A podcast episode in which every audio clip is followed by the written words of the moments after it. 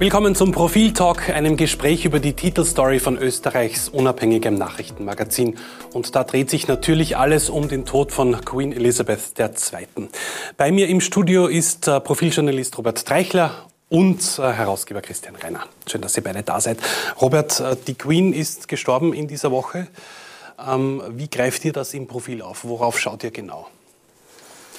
Es ist kurz vor unserem Redaktionsschluss passiert, aber wir haben alles umgestellt und machen eine sehr lange Strecke, in der die wichtigsten Jahre der Queen genau erläutert werden. Auch mit den, mit den Fotos, denn äh, das sind Fotos, die wirklich viel transportieren, wo auch das Bild selbst sehr viel zeigen kann. Man sieht, wie, wie sich die Person verändert hat, aber auch in Wahrheit, wie sich die Welt verändert hat. Mhm. Es ist ja so, wir sind alle irgendwo erschüttert worden von, von, vom Tod der Queen. Die berühmteste Frau der Welt, das kann man so sagen, ist nicht mehr. Mhm. Wie geht es jetzt in Großbritannien weiter? Hm. Zunächst einmal muss ich sagen, du bist ja eigentlich der äh, Queen-Experte. Das heißt, wir könnten heute Anführungszeichen. Mal, und, Queen, ich meine nicht Musik. Wir könnten auch dich, dich ein bisschen fragen. Bei uns nur es ist ein großes Team, das daran arbeitet. Der Robert äh, wird einen Leitartikel dazu schreiben. Unsere Fotochefin Alexandra Unger ist eine ausgewiesene Queen-Expertin, die sich jetzt durchrettet ohne Tränen äh, mit, mit der Arbeit. Dann ist, glaube ich, die Angelika Hager ist dabei, Sebastian Hofer ist dabei, Siobhan Gates. Das ist ein großes Team, damit wir das, damit wir das stemmen können. Mhm. Äh, wie der Robert schon gesagt hat, wir müssen natürlich überlegen als Magazin, E-Paper, Print, was wir über das hinaus bieten können, was Tageszeitungen machen, was online machen, was SchauTV und Fernsehen macht. Und die Idee äh, war eben, mit der Kompetenz der Journalistinnen und Journalisten, die wir haben, Jahre herauszugreifen und um diese Jahre herum zu gruppieren, was zu dieser Zeit äh, passierte. Brauchen wir jetzt nicht ins Detail eingehen, weil man das Profil ja kaufen kann. Die Frage, die du gestellt hast, wie geht es weiter? Da greifen wir natürlich jetzt die, das, das, Jahr 2022 auf. Es ist relativ einfach, es wird ein Begräbnis geben. Es gibt einen neuen König, äh, Charles der Dritte, Dritte, das ist ja. der Dritte, gerade noch geschafft, der natürlich nicht nicht äh, die Bedeutung erlangen wird können, die, die die berühmteste Frau der Welt erlangen wird können. Aber das ist, das ist Teil der Geschichte. Was bedeutet das für Stabilität in Europa, in Großbritannien natürlich, mhm. oder führt das jetzt zur Instabilität? Ist die Monarchie überholt? Braucht es noch eine Monarchie? Und äh, wie stehen die Briten dazu? Was, was, was wisst ihr da? Und aus weltgeschichtlicher Sicht muss man sagen, die Monarchie ist seit sehr langer Zeit überholt. Ähm, dass es dieses Relikt in, im Vereinigten Königreich gibt, ähm, ist eine Seltsamkeit, die sich aber, man muss es sagen, bewährt hat. Ähm, der seltsame Satz, dass die Königin herrscht, aber nicht regiert, ist genau dieses Paradox. Das heißt, die äh, Queen Elizabeth ähm, hat jahrzehntelang über ein Land oder eigentlich über 15 Länder oder 16 Länder geherrscht. Mhm. Ähm, hat sich aber nicht in die Regierungsgeschäfte in irgendeiner Form eingemischt. Das ist ihre spezielle Aufgabe. Und sie muss versuchen, die am wenigsten kontroverse Person des Landes zu sein, die dennoch Vertrauen schafft und das Gefühl verbreitet, dass, es, äh, dass die Stabilität und die, die, die Verlässlichkeit der Institutionen, dass das gewahrt bleibt. Das ist tatsächlich eine, eine, eine enorme Aufgabe und so, und so paradox wie man sich kaum denken kann. Die Queen äh, trifft, äh, oder jetzt der König, ähm, trifft jede Woche den Premierminister, hat jede Woche mit dem Premierminister oder der Premierministerin eine Unterredung, erfährt alles und äußert sich öffentlich überhaupt nicht. Die Queen hat in, in, in sieben Jahrzehnten äh, vier Reden gehalten. Aus diesen Reden geht aber auch nicht hervor, was sie politisch denkt. Sie hat kein einziges Interview gegeben. Das heißt, sie sammelt alles Sie schafft Atmosphäre auch für das Volk. Sie kann möglicherweise in den Unterredungen, die sie hat, ähm, bestimmte Tendenzen erkennen lassen. Das erfährt aber niemand. Also der Premierminister würde selbstverständlich niemals jetzt äh, sagen, was sie, was, sie, was sie denkt oder was sie, was sie, was sie in Wissen hat lassen. Ähm, das ist ihre Aufgabe. Äh, das Vereinigte Königreich oder Großbritannien ist ähm, in ihrer Amtszeit der EU beigetreten und aus der EU wieder ausgetreten. Wir wissen nicht, was der Queen äh, lieber war. Wir, wir, wir, kennen ihre Einstellung de facto nicht. Das heißt, all dieses Rätselraten ähm, welches Kleid hat sie getragen, welche Farbe hat das gehabt. Das ist alles auf der symbolischen Ebene. Äußerungen gibt es nicht.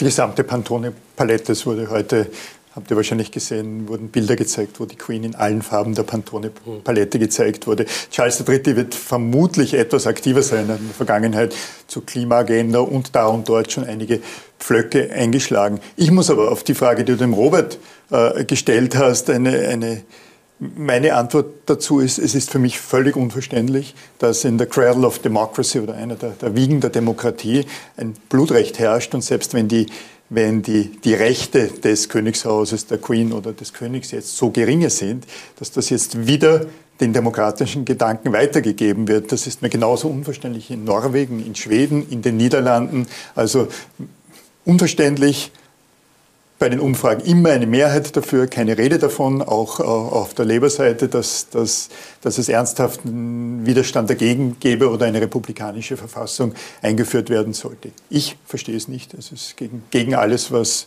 was ich unter Demokratie verstehe. Aber inwiefern muss denn jetzt auch Charles III.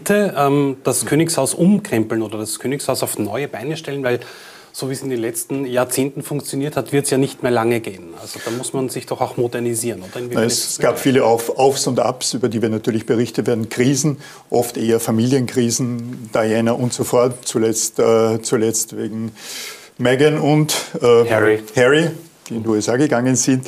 Äh, eines der Themen ist sicherlich die Frage, ob wie spendierfreudig und luxuriös das Königshaus lebt. Und jetzt in den ersten Stunden nach dem Tod der Queen wurde vor allem da, darüber spekuliert, dass, dass, dass Charles III.